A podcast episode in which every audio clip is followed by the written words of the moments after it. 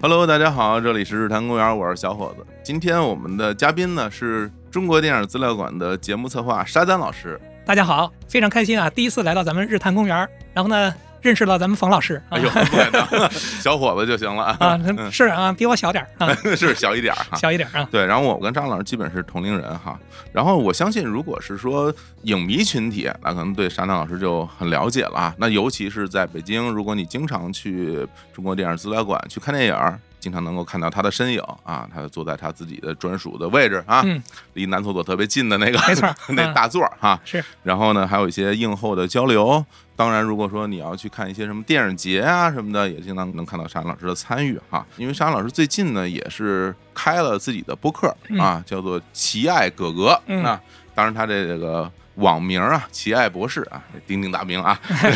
然后这个播客呢，我也是从第一期开始，哎，我说沙丹老师开播客，我得赶紧听听啊。当然，我觉得这个播客里边，首先要跟大家说一下啊，也暴露了沙丹老师一些特点哈。比如说这播客的第一期啊，一个热评。就说这个沙赞老师凭借自己一个人带快了整个播客的语速，啊， 也是说您说话比较快哈。是，啊，但我觉得今天不用太控制哈，也好是的。所以我觉得说聊点什么好呢？其实我不妨就从今年这个北影节有一部非常现象级的作品，咱们聊起哈。嗯，就是那个金的音像店啊、嗯 k i m s Video 这个电影儿的筛选你也有参与吧？就是对最终它能够在北影节去放映。是。那这个幕后的工作大概是一什么样的流啊程，其实做这个工作本身没有特别多的一些所谓的神话或者怎么样啊嗯嗯，先某种角度来说都是跟电影之间的缘分啊嗯。就是我做这行工作，我觉得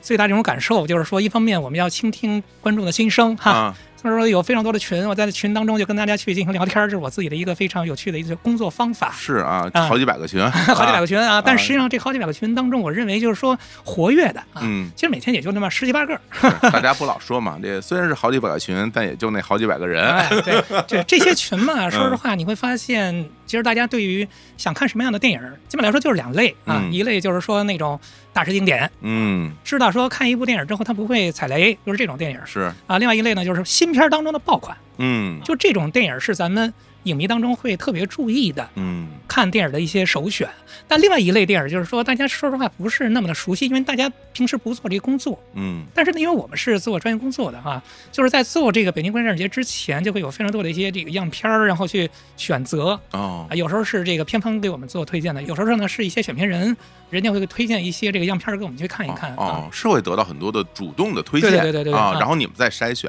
对，啊这些电影呢，基本来说都是新片儿，像这个金的音像店啊，哦嗯我相信呢，在这个北京国际电影节之前哈，大家绝对是不可能知道这部电影，嗯完全不知道对，这啊个电影实际上就是一个非常新的一个片子啊，看了之后还是内心非常的激动啊。嗯，大家可以想象，大家在电影院当中看的时候，会觉得说很棒啊，电影万岁啊，等等等等啊。嗯但是我们在看的时候，实际上光看那个电影的样片儿，嗯有点类似于看一个 DVD 似的哈。嗯，实际上那个时候就已经觉得说这个电影当中是非选不可，是吧？啊，因为电影节是一个嗯影迷的节日哈、嗯是一个狂欢节，是一个在一块儿欢聚的一个地方。就这样的电影的话，你会感觉到电影是如此的富有魅力。一个人为了一个电影儿，为了多少盘录像带啊，可以嗯把这些影片最后用一种非常像是一个设计好的一个情节剧似的，对啊最，后把它从这个意大利哈、最后弄回到美国去啊。嗯你们觉得就这份儿心情啊，就是我们对电影本身的这种爱啊。对，我不知道这个作品背后是不是有一些所谓的这种设计啊，或者说有一些桥段是设计出来的。嗯，但是我相信，即便是如此的话，实际上这个作品本身还是非常的打动我们，呃因为他说这个纪录片本身说到底，它还是要讲故事的。对，所以这个电影当中，我认为说它是把这个有故事性的，特别像神话一样的这样一种热爱电影的啊，热爱这种录像带本身的这样一种故事啊，最后呈现成一个非常优秀的一种纪录电影儿。嗯我觉得这个当中一定是很多事情可遇而不可求的吧？啊是？ 吧？哎呦，这真是，我就在想你们当时大家坐在一起选片儿，然后看到了这么一个电影，因为我记得他当时好像是在什么圣丹斯先播对过，嗯，但是它真的是特别新，而且大家可能就真的一点儿都不了解，然后还是个纪录片儿。嗯而且我在整个的观影过程里面，就是这个作品，其实我看的时候都是就是面带微笑。就一开始我会觉得，因为给大家简单介绍它讲一什么故事呢？就是有一个韩国人到了美国开了一个影片的租赁店，然后呢，他有很多会员，大家去那儿租碟。哎，忽然有一天这音像店没了。大家就去想去找，哎，说这这店去哪儿了呢？结果说是因为受到这个网络的冲击，搬到意大利去了。他们就跑到意大利去再去找这个音响点，然后发现其实那些作品没有被好好的保管，都在库房里堆着呢。对，还哎受潮了。哎呦，对当时我看受潮那一刻，我我特别难过，因为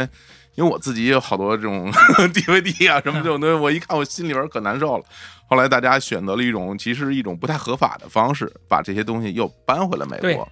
其实让我最最上头的，倒不是他们最后用那种用那种不合法的方式去抢这些碟的这些过程，因为。可能你从那里边能看到什么 V 字仇杀队什么的，或者是戴着面具那段 儿，对，什么嗯啊洛基恐怖秀，什么没就错就嗯类似于这样的东西，有点是有点 cult 了都。让我最感动就是他把这些作品拿回来之后，他去找到他原来的音像店主人的金，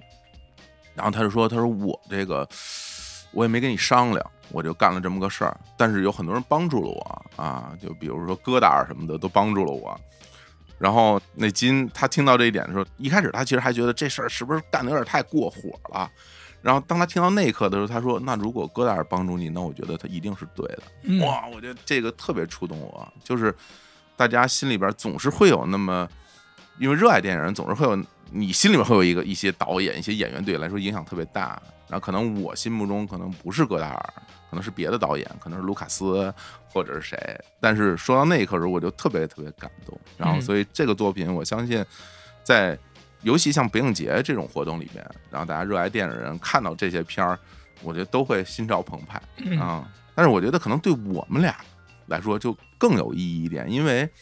它其实戳中了我们当年很多的经历。我们两个人都是这个零零年上大学，那个时候在国内市场上，我们就去淘碟什么的。之前沙老师也说，我想问，就是您最初和电影结缘，喜欢上电影，那是一个什么样的时候啊？嗯，其实我看电影的话，尤其进入到电影院看电影的话，八十年代中后期就已经开始了啊。哦那会儿实际上国内呢，基本来说就是进入到一个比较娱乐化的这样一个时期。八十年代就是的就进电影院看电对影啊，啊，我跟你说一个哇，真事儿，啊就是我第一部在电影院看的电影，真的是嗯、张艺谋的这个《红高粱》这个电影。那是哪一年啊？这个电影应该是八八年吧，大概是。我现在能记起来，就是在这个之前呢，实际上当时在家旁边儿实际上是有一个小工厂，嗯当中去放过一些这个露天电影。是露天电影吗？对对对对对啊！哇，那露天电影的话，大家都知道都是两两面儿都是可以看的，对啊，哎，可以在正面看，有时候呢小朋友会在旁边玩来玩去啊，然后呢会到这个背面啊也去看这些电影啊，啊有时候呢在看电影的时候呢，天就慢慢的这个下雨了啊，这时候也会收起自己的小板凳儿啊，然后往家里跑，会有这样一些非常模糊，但是还是非常真实的记忆。但是到电影院里的话，就是《红高粱》这部电影，电影院里哈，嗯嗯，哇，这个就勾起我很多回忆哈、嗯因为你想，八八年那会儿，咱俩还不到十岁呢， 对，还是不完全小孩儿。我最开始看电影也是在我小时候在北京郊区嘛，嗯然后在村儿里边儿，然后两棵大树挂上荧幕，然后就放露天电影儿。我印象特，我估计我看的第一部露天电影儿应该就是《南征北战》，或者是《小兵张嘎》嗯类似于这样的作品，嗯黑白的嘛，都是天黑以后才能放，然后离大老远就在那儿看，反正正面背面有好多蚊子，一般都是夏天，对，所以这个可能就是最初接触电影的这个时候了啊。对。然后那会儿呢，因为我还觉得我还算是一个比较好的学生，嗯，所以说那会儿虽然经过了这个录像厅的时代，但是嗯我说实话真的没有怎么去过没录去像过厅啊。啊，但是我家里有些这个亲戚家里会有录像机啊，那会儿也去看过一些这个录像带，嗯，反正有些片子我觉得还蛮有趣啊。我我记得哈，后来到了我。开始工作之后，我才找到那个电影。那个电影当中，就是所有的角色都是咱们这个中国的象棋当中的角色啊，比如车马炮哦啊，这当中有些人演车，有人演这炮啊，等等等等。后来过了 N 年以后嗯啊，真的过了二十年之后，才知道那个电影是一个国泰公司的，就是香港应该是非常重要的一个电影公司啊。啊，上官灵凤拍的一个片子，就是关于这个把象棋当中的这些角色跟人匹配在一块儿的一个作品哇，那什么年代啊？啊，真的是一个很久远的一个电影啊。我现在嗯可能记起来了，应该不是国泰的电影，应该是联邦的电影，哦，应该是中国台湾的一个电影啊。哦所以说，我觉得这是给我留下了很大的一个印象，就所有这些人两个炮手在一块儿啊，就可以发炮。我觉得如果把这些中国的一些传统文化跟咱们现在的一些电影的创意相结合的话啊，尤其跟武侠片儿相结合的话啊，我觉得嗯还是非常有趣啊。但都是非常这个模糊的印象嗯啊。但基本上来说呢，电影给我留下这种越来越深刻的感觉。基本来说是到了八十年代末九十年代初之后啊，那会儿经常就在我父亲的这个学校旁边儿，我父母都是老师哈、嗯嗯然后就去电影院当中去看一些电影儿。包括张艺谋的电影儿，嗯包括那会儿呢，特别流行在八十年代末期会放很多的一些这种咱们叫史诗大片儿嗯啊，什么《巍巍昆仑》啊、啊啊《大决战》啊等哦等等等，尤其这种主旋律大片儿，我都非常的喜欢啊。嗯嗯啊，嗯，再往后呢，咱就知道进入到所谓的 VCD 的时代那是啊嗯，VCD 什么 SVCD、三碟 VCD，当时呢就各种各样的一些机器，嗯从这个盗版的租赁影片，嗯拿十块钱做这个押金啊，看一个电影一天一块钱。当然也看了大量的一些这个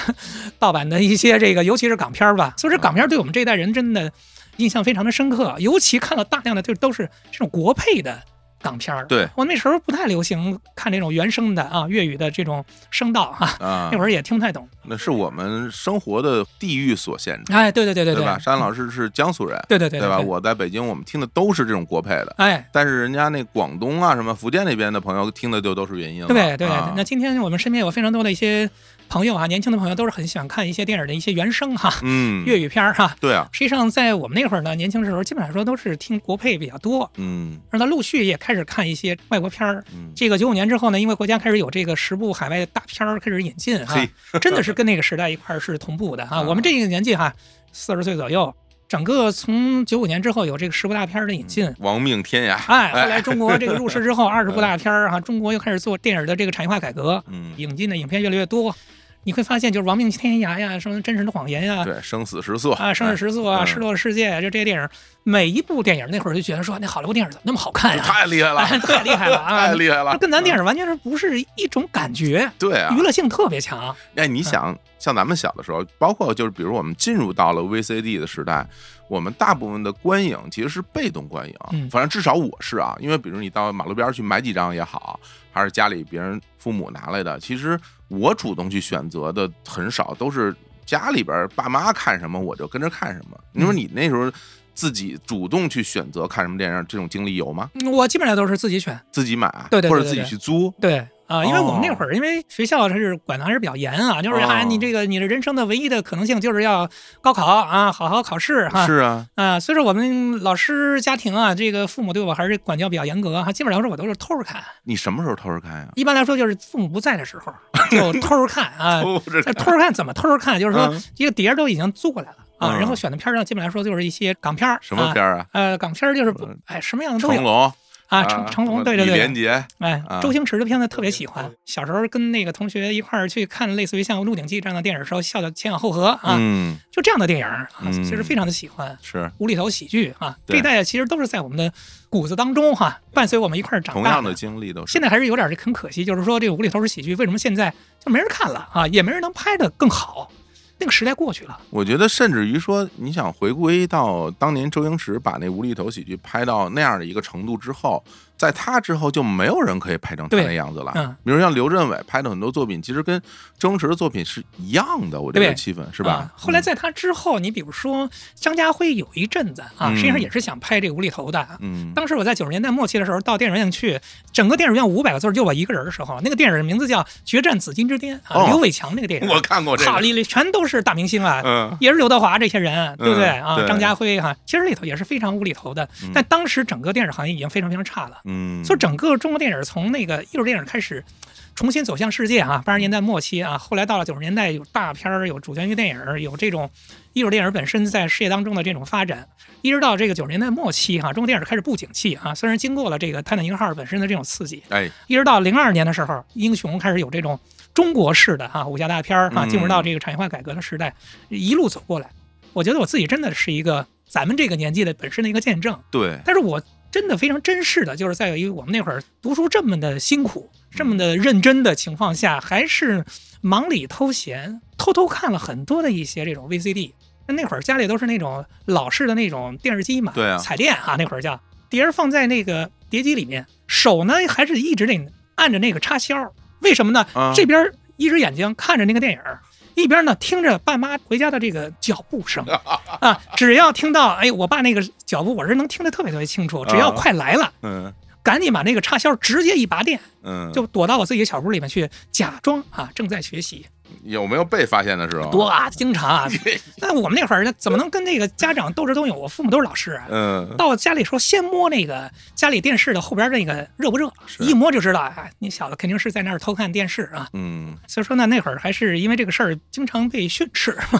啊，因为那会儿我记得是高中时候，还是比较的紧张哈。嗯，所以说，基本来说，我觉得在这段时间当中呢，就是在电影院当中看电影儿，也看到电影院逐步的在九十年代本身的这种衰落啊。本九十年。代的中后期哈、大量的电影院就已经消失了。哎，你那时候上高中有没有自己买票到电影院里去看电影的这种经历多吗？就多多啊，是吗啊，？因为那会儿啊，就没有什么娱乐啊，啊，你啊，基本来说就是看电影儿。后来我自己能干上这一行工作，可能跟电影本身的这种缘分还是有一定的关系。哇，那因为我那时候你都玩什么呀？我玩游戏机 啊，啊，游戏机对街机啊，街机也是偷偷摸摸去街机、家里啊打游戏或哎，者是我记得什么恐龙岛啊，什么旋风三代啊，什么之类的，对是对吧？对，因为哎呀，怎么说呢？其实我接触电影的时间真的是比较晚，因为那个时候，比如说到电影院说花钱买票去看电影这种行为，我都没想过。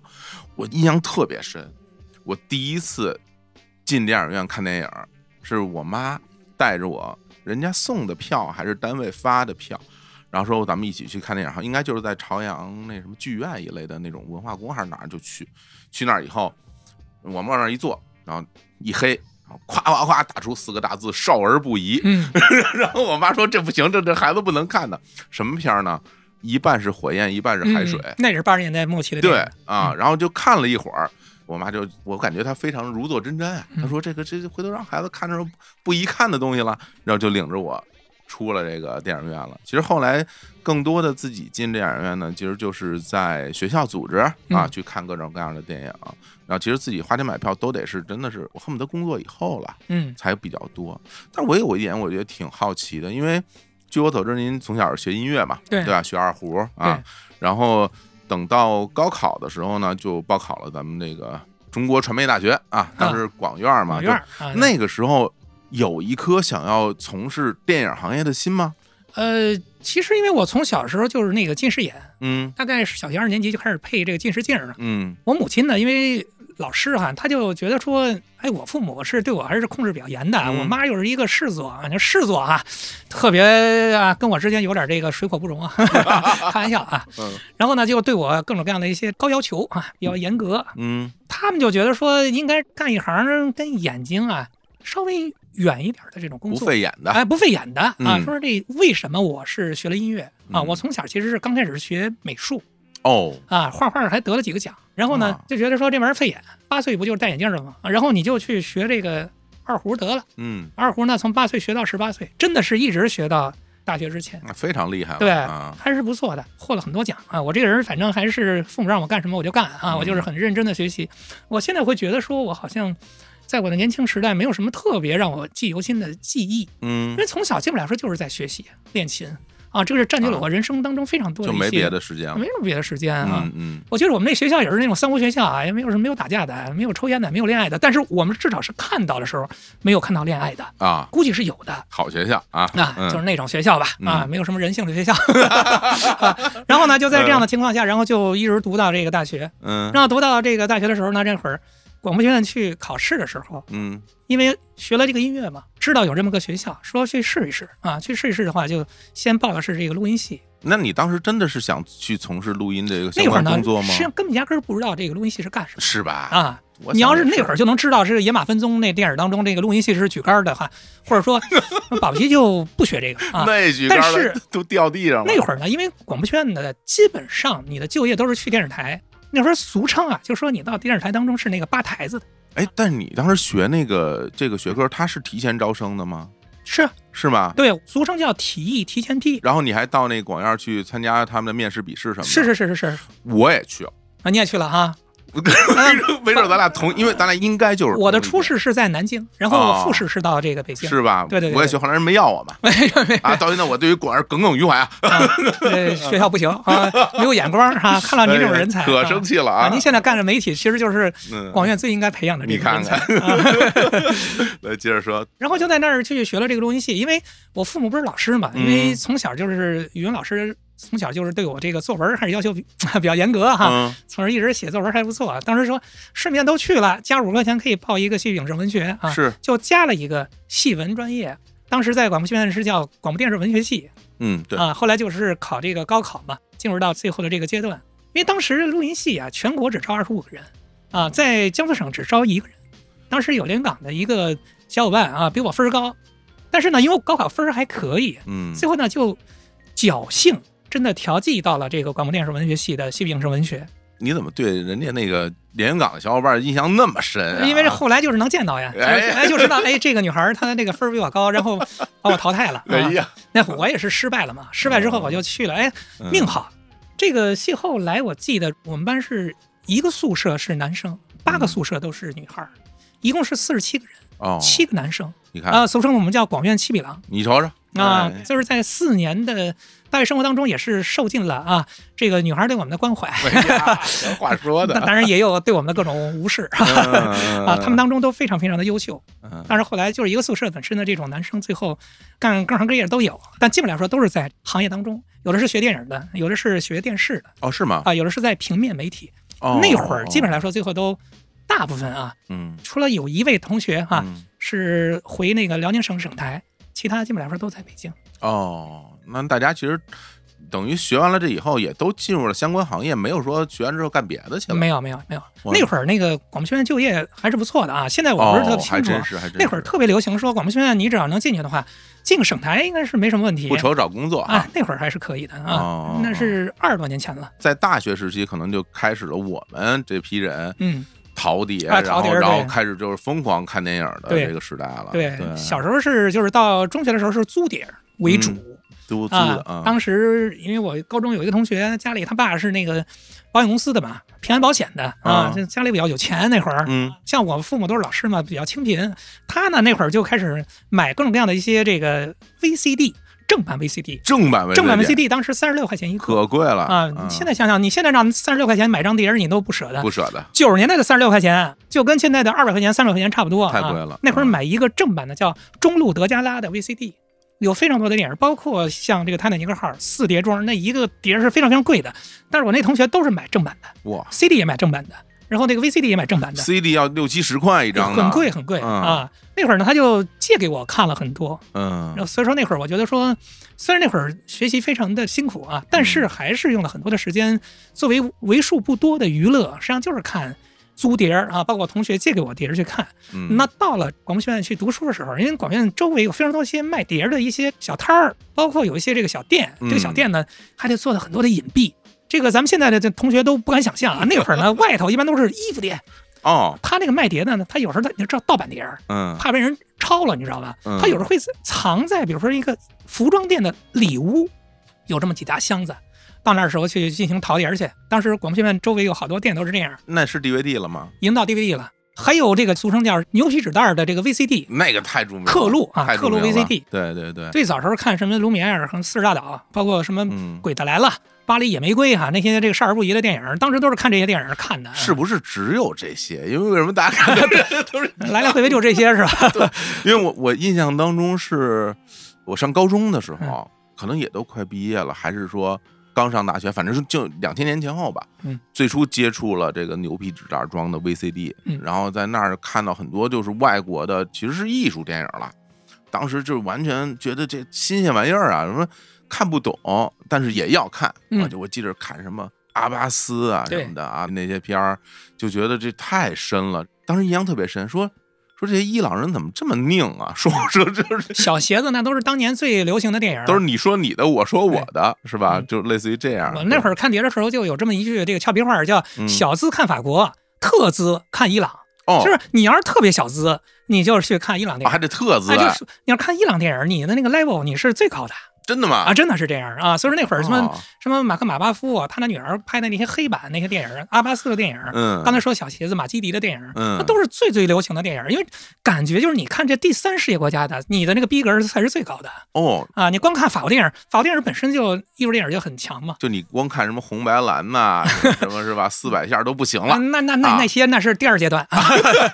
啊，最厉害还是就是看这些相对来说更加小众国家的一些电影儿。太有意思了。嗯我我跟您讲，为什么我后来这个零年之后那会儿就流行开始有 QQ 啊，开始聊聊聊天室哈、上网啊那会儿就弄了一个这个网名叫奇爱博士啊，对对对就是因为我们在第一批买的这些陶碟儿 DVD 里头有一个电影叫《密码幺幺四》啊，嗯也叫奇爱博士。是咱们这一代啊，特流行就是拿这些电影的名字啊，去做一些自己的网名儿，对，什么发条橙子呀，哎什，么藤井树啊，就类似这样的名儿啊。嗯啊，轻舞飞扬啊，那会儿就流行这样的 名儿啊，都是一些很文艺的一些名字。嗯那会儿呢，就觉得说叫自己叫《二零零一太空漫游》吧，啊感觉不像个人太狠了啊！啊。你说啊你说这人叫太空漫游，嗯，有点傻。那你说叫奇爱博士，他是个人，当时觉得这个别人没用。嗯其实说实话，不是说自己真的那么喜欢库布里克这部电影，甚至在那会儿也没看懂这部电影。这个电影当中还是有很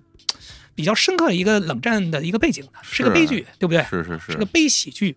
所以当时就觉得说名儿叫奇爱博士啊，嗯有人就翻读成的基爱博士啊，怎么之类 的，反正就是说就比较像是一个人啊，嗯所以说这个时候呢就把这个东西当成了一个网名儿，嗯，一直用到现在，啊，一直用到现在啊。嗯，所以说嗯现在就是有些人见我之后就说啊博士博士，就天天在那儿答应人家，其实没读过博士啊。我说我其实是个假博士，叫奇爱博士， 其实没读过博士啊。我是后来这个研究生毕业之后，我就留在电影资料馆工作了是啊，零七年之后，哎，我有一件事儿我一直没想明白，嗯，就是有很多电影儿，其实我们后来再看，然后你再想起你当时第一次看的时候，感受特别特别不一样，嗯，比如像我们上大学的时候，因为我听你节目里也讲嘛，上大学我们去看那些稍微有点儿不是商业片儿啊，嗯不是我们看的好莱坞大片儿或者香港电影儿。好像都看不太懂，是的，那为什么后来再一看，说这个也没那么难懂？就是说，难道大学生真的那么傻吗？就是嗯这我觉得还是跟我们自己的这种生命历程是有直接的关系吧。是吧？啊，我觉得我在大学的时候那会儿，我们有一个教授叫周月亮，周教授啊，嗯给我们放大一啊刚进去啊，就给我们放那个《蓝白红》里面的蓝。嗯，啊，那看的真的是一头雾水。当时就觉得，就是这电影儿，按现在这个豆瓣打分的话，我要是怒打一星儿或者 两星儿啊分开始喷了啊，就是就啊是真的啊。那会儿就觉得说这个电影儿怎么那么闷啊？嗯，因为那会儿最能够接受的电影，就是类似于像《霸王别姬》这样的电影，它是比较顺溜的。哦，啊，就是一个故事啊，嗯你起承转合啊，就是非常的舒服。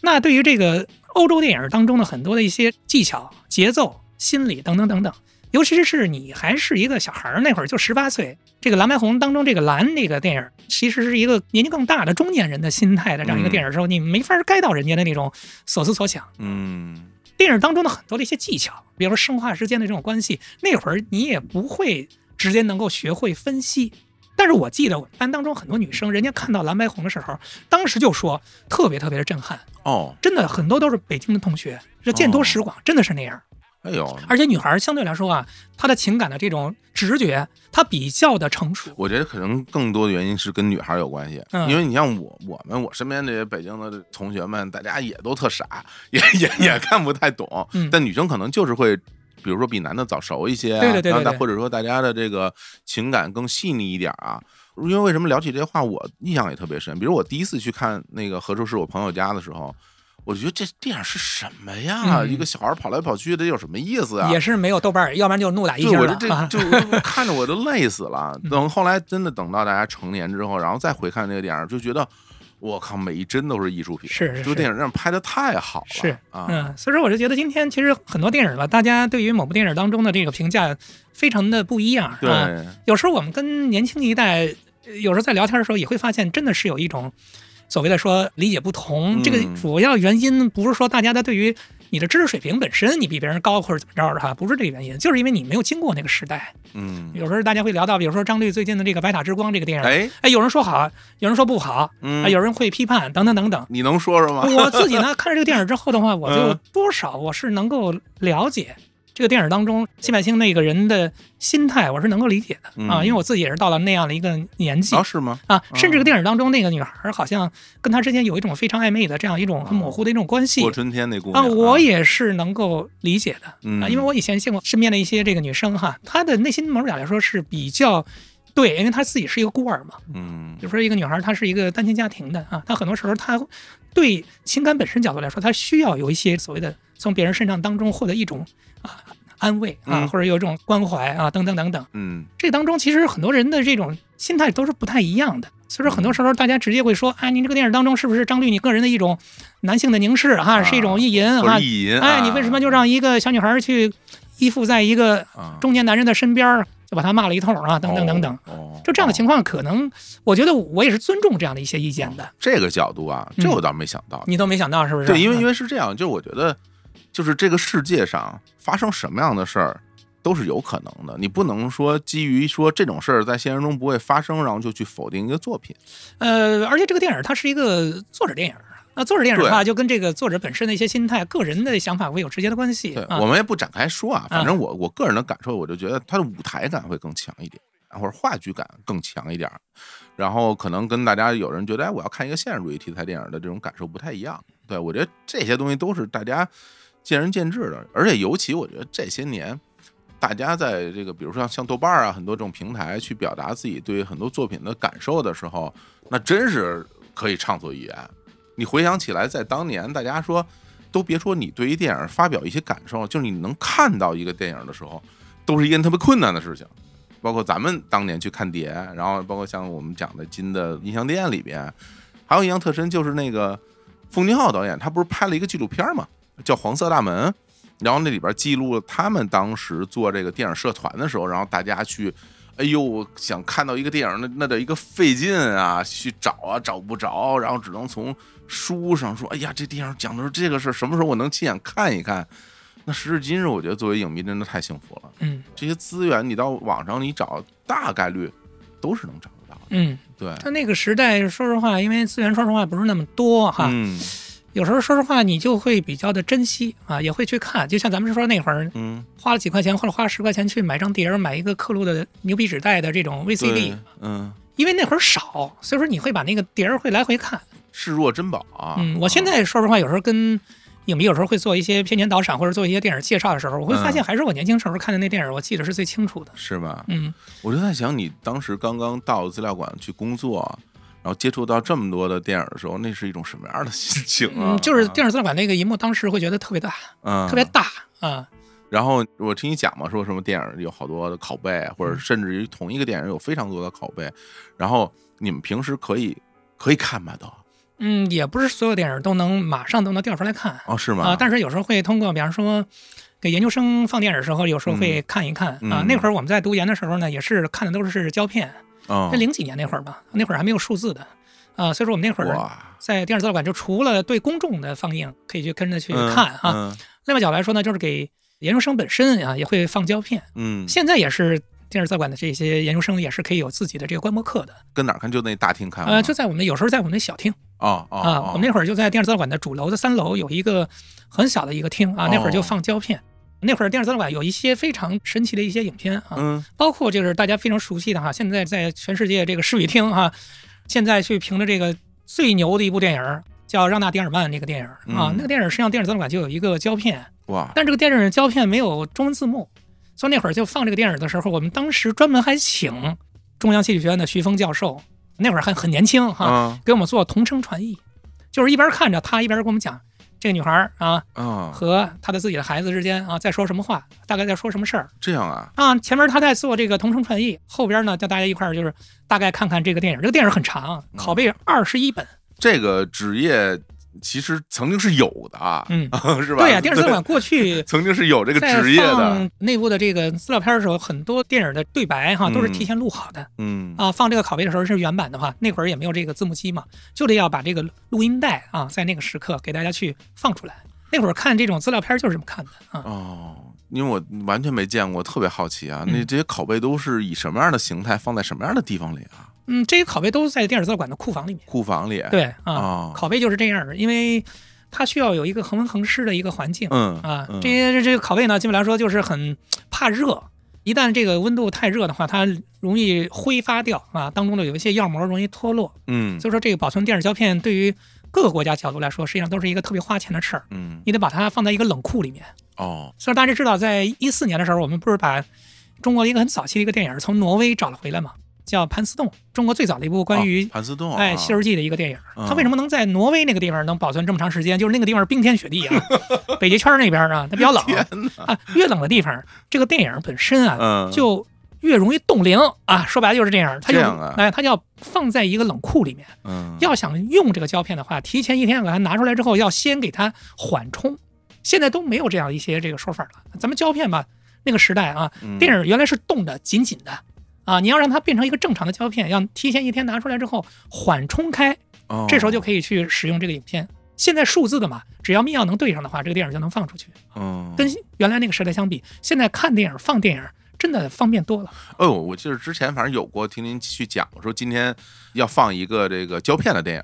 但是有可能会坏，嗯有可能中间会出问题，是的大家做好准备。然后如果出问题的话，然后就会改成数字的。嗯，那等于说，其实你在放的时候，你都不敢确定它一定没问题，是那吗？胶片呢，就跟咱们人是一样的，哦都是有这个生老病死的啊、哦所以说胶片本身如果用的时间相对来说比较长了，嗯，上面大家知道有时候会有点划痕呐、对啊、，划道啊。这个时候其实说实话，在用这个放机去放的时候，它拉力比较大，它有时候有时候会容易产生，比如说放断的情放况，断了，嗯还有燃烧的情况啊。大家看到那个天堂电影院里面啊，对啊，一下就是失火了，着火了啊哎，着火那种事儿。现在电影呢，这个胶片啊，基本来说它不会着火，嗯但是也会燃烧，它不会起大火，因为那个时刻啊，在早期的时候，电影都是硝酸偏激，嗯啊，，那一一公斤的胶片就跟一公斤的天梯是差不多的，真的吗？就是能燃烧哦，甚至可以爆炸。所以大家可以找两个电影去看，一个是《天堂电影院》，嗯一个是这个《无耻混蛋》啊，嗯昆汀·塔嗯伦蒂诺这个电影当中，最后发生在就在电影院里面。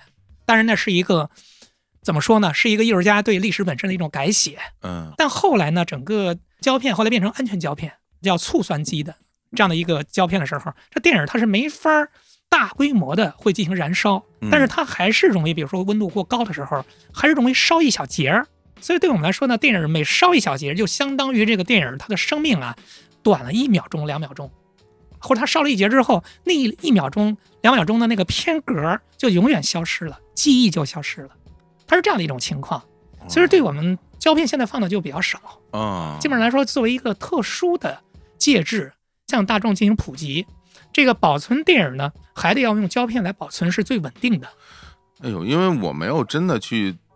实际上去对比去观影过啊。就比如说同样一个电影，它的胶片和它的数字的版本，嗯如果对比着看，它区别会很大吗？嗯，还是感觉会不太一样。嗯尤其是说现在咱们都是拿那高清数字去拍啊，包括它的嗯调色啊、都是拿这个后期哈、计算机进行这个调色。是，它电影当中的那种质感，嗯就跟当年胶片时候不太一样。好比啊，嗯咱们现在拿滤镜用你的手机拍了一个非常高清的一个照片儿，明白。和你小时候咱们那会儿哈，到了一个照相馆里面拿胶片拍了一个照片儿啊，你会感觉那种胶片当中会有一种时光的印记，啊，有一种温，和的感觉嗯，带有一种带有一种像包浆一样的感觉，你知道吗？明白啊，就是那样的一种，现在用这个所谓的滤镜有能滤出来这点儿类似那种那种感觉，嗯，但是呢，实际上你完全没法回到完全的质感，因为现在的电影看起来肉眼看起来太过清晰，啊是胶片很多时候是非常，呃，让模模糊糊的啊，但是模模糊当中有时候会看出一种所谓的意境，这当中当然有一种我们情感本身的加成。对啊，但现在大家知道，很多时候我们在拍这个照片的时候，尤其年轻人还是喜欢玩这个宝丽来呀、那嗯宝丽来实际上就是胶片，那个胶片的质感就跟咱们拿手机拍出来还是不太一样，对不对？哎呦，真是你说这个就是今年我觉得特别典型的一个例子，就是奥本海默吧。嗯然后，因为我在看奥本海默的时候，其实你能看到特别多经典好莱坞时期的拍电影的那些技法，然后它那取景，包括它有黑白的部分，然后整个那个走位什么的，你感觉都特别的传统。然后它那质感也特别像当年那个质感。然后后来才得知，大量的是用真的是用胶片，嗯，对，嗯、啊，专门去生产的胶片，是专门生产六十五毫米的这个对，黑白胶片啊，然后去拍的。哎，对对对对对，对，所以说技术发展到现在这个情况之下，其实你再想去还原当年胶片，感觉可能还是很困难的。现在有一些比较著名的导演啊，嗯呃，大导演包括年轻导演，他们有时候会让自己的电影当中的质感本身更加的丰富啊。他有时候嗯会适当的使用一些胶片进行拍摄啊，比方说这个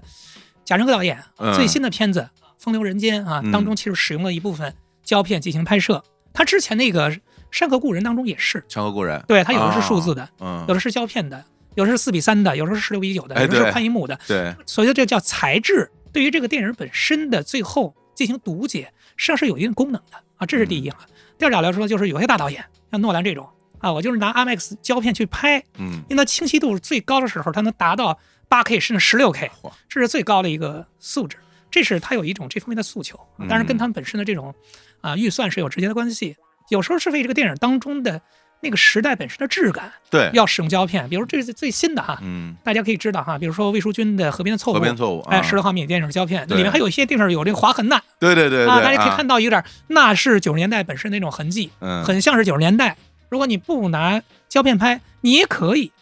但是有时候你会觉得说胶片更像是那个时代当中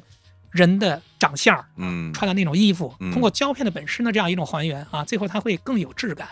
包括三宅唱啊，日三宅本唱啊哎，这个嗯最最新那篇叫什么《惠子凝视》，会的影视那也是个十打六毫拳米击的那个，哎，也是嗯十六毫米胶片拍的。为什么呢？因为他认为说，如果我拿都拿数字去拍的话，那我这个打拳击啊，我一直拍，对演员啊是一种身体当中很大的一种折磨。哦，我用胶片拍，因为它涉及到一个偏好比的还问题真是，啊，它能让这个女孩儿显得不是那么那么的疲惫嗯啊。这当中其实使用胶片它是有各种各样的原因的，有的是预算，我自己就是牌儿大，我就要用胶片去拍，因为它是有最高的这种解析度。嗯这是一种。第二呢，就是我电影当中有大量的不同的素材、不同的质地，对我读解这个电影当中是有一定帮助的。嗯胶片代表什么时代，数字代表什么样的时代啊？贾樟柯导演当中的作品就是这样。嗯，有时候我这个胶片是为了保护我的演员，其哎实他的这个方法是不一样的。哦，这个我真没想到，不过嗯这这挺温柔啊，这个嗯是吧？因为毕竟你赚的就是钱啊，它嗯不像你数字，你拍哎不行，咱再再来一条，不行再来一条，你真胶片大家就会有。这方面的压力，嗯或者说能给到演员一些一些温暖嗯啊，你别整天那么辛苦啊。对，哎，不过说到这，我想起一个事儿，我一直想问您，就是因为我们最近也看到很多的那个修复的电影啊，包括你们这边是不是也有这个嗯电影修复的这个、实这验个室这个工作哈、嗯您有参与吗？这个部分？呃，我们都是两个组啊、啊一个组是做这个所谓的就是挑片儿的啊，嗯哪个电影最适合去修复、啊嗯；另外一组呢，就是去真的去进行修复。啊，那我个人呢，实际上就是在这个选片儿这个角度来说，其实要参与很多的一些工作。那我我想就是很多修复的片儿，它本身的好吧，应该就是胶片的存储对吧，对然后它在整个修复过程里面，我都不知道它大概是一种什么样的步骤、啊大概是这样哈，啊我们首先选这个哪些电影呢？嗯基本来说就看这个电影当中艺术性，嗯它的艺术性是不是值得去进行修复。嗯第二呢，就是它是不是马上得赶紧抢救。老其实是一个民国时期的一些老电影，哦你再不修复的话，这个电影当中的胶片它生老病死嘛就，坏了，哎，它可能会坏了啊啊，它可能永远都打不开了，可能粘在一块儿了。要这样的电影要整个的去进行抢救式的这种修复，嗯，另外呢，就是它的可使用性啊，这个电影修复完之后，它经常会被使用，那这样的电影可能会更优先的去使用叫它什。么《阿飞正传》是吧？哎，比如《阿飞正传》，《阿飞正传》如果进行了 4K 修复之后，它会对再次进入到电影的商业市场进行流通一直放哈啊，所以大家可以注意有艺术性、可使用性、亟待抢救等等等等啊嗯嗯嗯几个维度哈、去选择这些电影。选完这个电影之后呢，要看这个电影当中的素材能不能进行修复。嗯有些电影啊，你想修复，但保不齐只有一个正片拷贝，保不齐最后可能修出来的效果也就那样。这个中外都是如此。这个电影能不能修得非常好啊，有非常多的一些原因，哦，但是这个底子好不好是非常之关键的。嗯啊，这就好比啊，就是说，因为我长得本身就是不怎么样啊，哎呀这 这这我就是啊你再给我修复啊， 我也就长得也就这样啊，就是这底儿不行。啊嗯所以说，这个是一个非常重要的需要去参考的一个最基本的物质的要求嗯嗯啊。所以说，我们会发现说，这些电影当中有些电影非常值得抢救，但是只剩一个正片拷贝，当面划痕特别特别严重，嗯，你再怎么修，你也没法修到一个跟新的似的。哎呀，啊，这时候要看这个电影当中有没有它的素材是非常之关键的。我刚才说了哈，咱们修复的那个拷贝是正片拷贝，是印出来的拷贝。嗯这个电影当中相当于一个底板，洗出了很多很多的照片儿。是，这个照片当中时间长了之后呢，有划痕啊，有收缩呀、有齿孔本身的一些问题。嗯拿这个修啊，你怎么也修不好。咱们现在看到很多电影修的非常非常的跟新的似的，那个是因为这个电影是根据素材，这个素材包括两种，第一种是底片，哦啊，第二是根据这个底片洗出来的一个所谓的翻正，这两两种都可以。哦，这两种有什么区别呢？这个底片是没有经过配光调色的，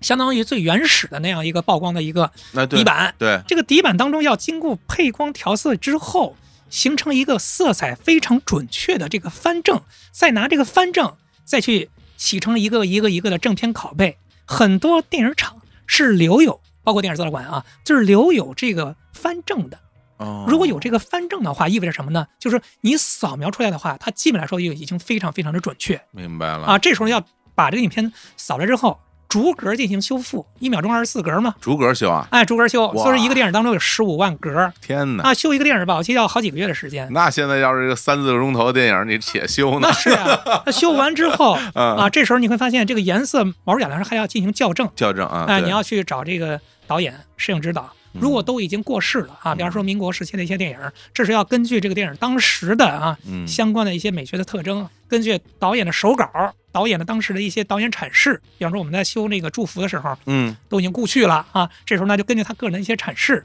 去确定大概是一个什么样的一种色调，重新要配这个色调。明白啊了，，还有呢，就是当年在拍这个电影的时候，摄影师啊，包括导演，很多当年力不能逮的地方，今天啊，因为在这个计算机顶上，你想在这儿光再强一点儿，嗯，那儿暗一点儿，随时都可以做到。宽容度啊什么的都可以非常可容以易调哈。嗯这个导演呢，他有时候就会根据自己现在的理解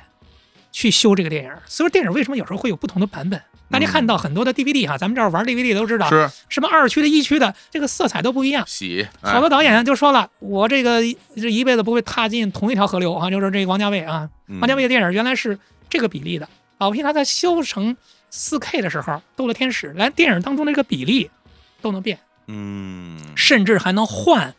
这个电影当中的音乐。很多时候大家都可能不太清楚啊，比方说哦文德斯有部电影啊，这个电影当中就是哎面对守门员发点球时的焦虑啊，就这个电影，嗯这个电影当中当时的歌曲因为它版权问题，它没法获得授权，没法获得授权的话，修出来的话也没法进行流通，对不对？嗯这时候他要把这个音乐给它抠出来，哦，找一个音乐家专门根据当时那种感觉再配一个新的音乐，甚至修复电影还能修改结尾，哎，嗯各种各样都有。所以这个修复这个电影，为什么电影资料馆会做这个修复的电影展，在苏州那边？这修复这里面的关于怎么修，修旧如旧还是修旧如新，各自有不同的看法，这个矛盾啊、争议啊、讨论啊、争鸣啊非常多。还真是，还还有把这个个电影他自己导演自己可以把电影当中的这个画幅都改了的。文德斯有部电影叫《爱丽丝漫游城市》，他原来是一个四比三的，他自己修的时候他说：“我当年那会儿是没钱啊，所以说我就拿十六，我拍成四比三的。现在我现在家大业大了，我要把这电影修成我最想那个样子，十六比九。”哦，他就会自己改成十六 比九，这大家不接受了，那大家，就是你很多影迷说，那你原来不是这样的对啊，所以说你看那个 DVD 很多时候那个版本是很不一样就的。就好像说你你回头把一罗马又给修成一四比三的，大家可能觉得很奇怪。对就我举个例子哈，嗯对对对，当年电影当中可能有一些瑕疵，嗯那个导演在修的时候，保期最后就把那些瑕疵给修掉了嗯啊，修掉这样这种情况也是非常多的哦啊，所以在修复当中，其实有很多的事儿呢，就是要进行讨论的。真有意思啊，对于电影还有很多的一些全新的，咱刚才说叫修复，嗯，还可以去做创造性的电影修复哎呦，啊。你比方说，当年这个上海那边去做这个谢晋有部电影《大理老李小李》啊，嗯这个电影，这个电影当中他是重新进行了配音，找明星做了这个配音，配了这个上海话的这样一个声轨。电影资料馆也做过这个啊，所谓的永不消失的电波，原来是4 K 的黑白的，嗯先修完了，修完之后再做成一个着色的彩色版本啊。这个当中实际上都是对这个电影一个全新的一种，咱们叫创造性的修复。的确啊，这个当中的确还是有非常多的电影需要去讨论，到底修成彩色是为了什么？你会发现，这个电影当成修成彩色之后，它更便于向年轻人会进行普及。如果这个电影当中是一个黑白的话，保不齐大家可能不到电影院先去看啊。但是修成彩色之后，哎，大家到电影院当中去看这个电影，那种意愿就非常非常的强烈，啊是吗？真的。嗯、哦哦哦，嗯，因为大家你要知道，咱们面对的观众很多时候是观众，嗯，有的是影迷，有的就是普通观众。嗯大家对什么是电影，他的诉求是不一样的。但是无论如何，你把一个电影首先抢救出来，比方说从一个胶片变成一个数字，数字啊、原来是黑白的啊，修成 4K 的，这是最基本的保存。在这个基础上，你还是可以做各种各样的其他的一种延伸，嗯，你可以做各种各样的尝试，反正是一个数字版嘛。有啊意思，嗯有意思。哎，那您自己参与过的项目里面，自己觉得哎呀，这个很得意的，或者说哎，我这个抢救的电影觉得特别有意义的有没有哪呃些？，其实我自己己，因为我们自己都是因为选片儿的，啊，对啊，你选的那些、啊、我们选的片呢，实际上就是我个人会认为说这些电影经常会在电影资料馆使用啊，甚至说会代表中国我们走出去使用这些影片啊，嗯我们都是选这样的一些非常具有历史意义的、嗯实用性相对来说比较强的一些电影。嗯比如说我们最近可能就会修复《哀乐中年》这部电影哦啊，这个电影过去已经修了一个两 K 了，嗯明年导演桑弧先生应该是逝世二十周年，那在二四年的时候吧，其实就会把这个电影的四 K 修出来。啊，我觉得在这个时刻去推出来的话，可能更嗯有意义一点。明白明白。呃那最后修完之后播放的一般都是这个数字版本，对对是吧对对对对啊啊胶片的话，现在就是会做少量的特色式的使用。我们九月份的时候是电影资料馆的管庆月啊，哦这个月份的时候经常会放几场啊，嗯或一两场。电影胶片的放映，让大家知道哈什么是胶片的温度哈 哈啊，什么是胶片的感觉，多好啊对啊，啊电影资料馆联合会在国际上有一个很大的一个重要的机构，这个机构实际上比联合国的这个它的年岁还长啊，嗯就这样一个很老的这样一个机构哈、全世界的电影资料馆的一个大的一个集体。而且肯定也多啊，因为它毕哎竟以城市为单位嘛，对基本上啊，他是吧说了一个非常重要的话，就是说嗯胶片长存，勿毁他们，这是他一个很重要的一个使命。嗯，就是电影胶片，它是保存这个电影的最稳定的介质啊。咱们现在修出一个，比方说四 K、两 K，你只是便于使用，是，嗯但它不便于保存，因为你不知道什么时间你这个硬盘里面的这个物质，就是这个一零一零的这些数字，嗯，这些数字构成的这样一个影像就打不开了，是很有可能啊。的确，对吧？你们家的这个硬盘里面的这个照片儿，很有可能十年不打开之后，这个硬盘最后就坏了。哎，你说这个，对不对我我我有亲身经历啊，因为比如咱们小的时候，大家都去买磁带，然后又买 CD，嗯然后又买 DVD，整个这么一代过来的嘛。然后我当年从小学开始收集的很多磁带啊、CD，我一直保留到现在。然后我这些年，我又慢慢陆续的把它们拿出来，有时候我会听一听，然后去看一看。然后家里也重新买了磁带机，你包括我，我这儿也有。 然后我会发现，磁带保存的更好一点。我基本上所有磁带都没走音，都可以听，嗯但是有很多 CD 是听不了了，嗯，就是已经坏了。当年大家可能会觉得，哎，说磁带这东西是不是又容易受潮吧，又容易掉粉吧，又容易消磁吧？可能它的保存的不如比如镭射光碟，但是现实告诉我，正好是反过来。嗯，对，这跟我想象的非常不一样。好像就是有这种说法，就是说越是原始的，越是保存的最稳定的有可啊。能哦比如说纸本，你看那会儿嗯一千年前的那个纸，嗯，是吧？书、国图现在还能有很好的一个保存。是，但是这个数字就是这样，我们有句话什么，在硬盘里面的这个电影是不能保存一百年的，嗯但是胶片。如果是稳定的恒温恒湿的话，嗯保存几百年甚至一千年是完全没问题的，这是可以用科学的方法探出来的。嗯啊，但是咱们现在想想，我们八十年代时候家里，比如说有一个录像机的袋子，Hitachi 的啊，那会儿就是特别流行哈。嗯对，你这个袋子三十年之后无法，你能找到那个机器吗？那机器宝贝现在都已经没有人生产了。所以这个东西要交给时间，对，因为那个时候它刚出来。其实我们这代人很幸运，我们其实伴随着很多的新的存储介质的诞生，然后以及见证它的消亡。嗯嗯， CD 就是更完整，就是我们从 CD 开始有到现在，大家不用 CD，我们完全经历了这样的一个过程。嗯对这其实挺极端的，因为是时代加速太快了。对。其嗯实当中还有一个非常玄妙的一个所谓的辩证法的意思，就是说嗯这个电影啊，就越是到了数字时代，嗯，它越是一个黑暗时代。这是一个著名的一本书啊，哎，说电影到了这个时代之后，你会发现，当你手机当中有你无数的照片的时候，咱嗯们手机当中哈、都有咱们几万张照片儿是啊，你能每天天天看吗？你反而不看。你小时候你爸妈啊带你拍的就那么几张照片儿啊，嗯在影楼里拍的，你现在保不齐你家里还能保存这些东西，越是当年稀缺的，你越能保存下来。嗯越是到了数字的时候，你随手可得，随处可拍，你越不当回事儿。这样的话，电影反而消失了。它会有一这样的一种所谓的很玄妙的一种感觉嗯啊！我不知道是为什么会有这样一种嘖说法吧。但是那个文德斯他们也跟我们讲，就是说，当你把一个电影进行数字化进行保存的时候，你嗯看起来好像就是数字一块硬盘，实际上它保存起来的经费比胶片还要贵，这个大家完全不可能想象。嗯，那电影胶片这一个电影儿这么多，是不是恒温恒湿，每天得放在库房里边，好像似乎要花很多钱。但是大家不要忘了，这个数字的东西啊，因为你几年你都要去转码儿。啊，当你这个数字这个信息啊是一个海量数字的话，每做一次都是一个天文数字的一个转换。经过十年，你又要再做一次，而不像那个胶片一样，它就老老实实的、安安静静的放在库房里面。嗯，嗯它实际上不需要花费多少钱，只需要那么一点电费就可以。对，但是你想想，如果你把一个电影儿，一个电影儿，先咱们就说 DCP 吧，啊，一个电影儿大概可能是一二百个 G，放在一个硬盘里面，一个一 T 的硬盘，嗯，几百块钱能放这么两三个电影儿，对吧？你为了存电视资料馆几十万本胶片扫出来的这些介质，保皮一个电影儿可能都是一 T 以上的，嗯那么这个得用多少硬盘？这硬盘十年保不齐就要换一批，你要花多少钱 哎呀，啊？你要把所有的电影从胶片先扫成数字，这就是一个天文数字真是，啊！所以说，人家说了，一个国家能有一个电视资料馆，或这个城市能有一个电视资料馆，那都得付出巨大的代价，嗯要花很多很多钱。巴西那个电视资料馆，就是因为这个经费不够啊，嗯这时候就是说，那咱把库房的温度往上调调吧，一调之后，后来这库房失火，哦，这样的事儿在很多地方的电视资料馆都出现，说地儿失火，失火之后一个胶片烧了，烧了之后这个国家民族的文化记忆就丢失了。所以电视胶片为什么一定要保存？档案为什么这么重要？对我们来说呢，电视资料馆当中的胶片啊，没有高低贵贱之分。比如说《红高粱》这个电影儿，比同时期的另外一部娱乐片儿艺术价值高，但是在档案角度来说呢，这个当中没有高低贵贱之分。因为我嗯们今天如果去研究那个时期的一些所谓的啊、人文的一些情况的时候啊，比如民国时期的一个电影，你能找到任何影片都极其的珍贵。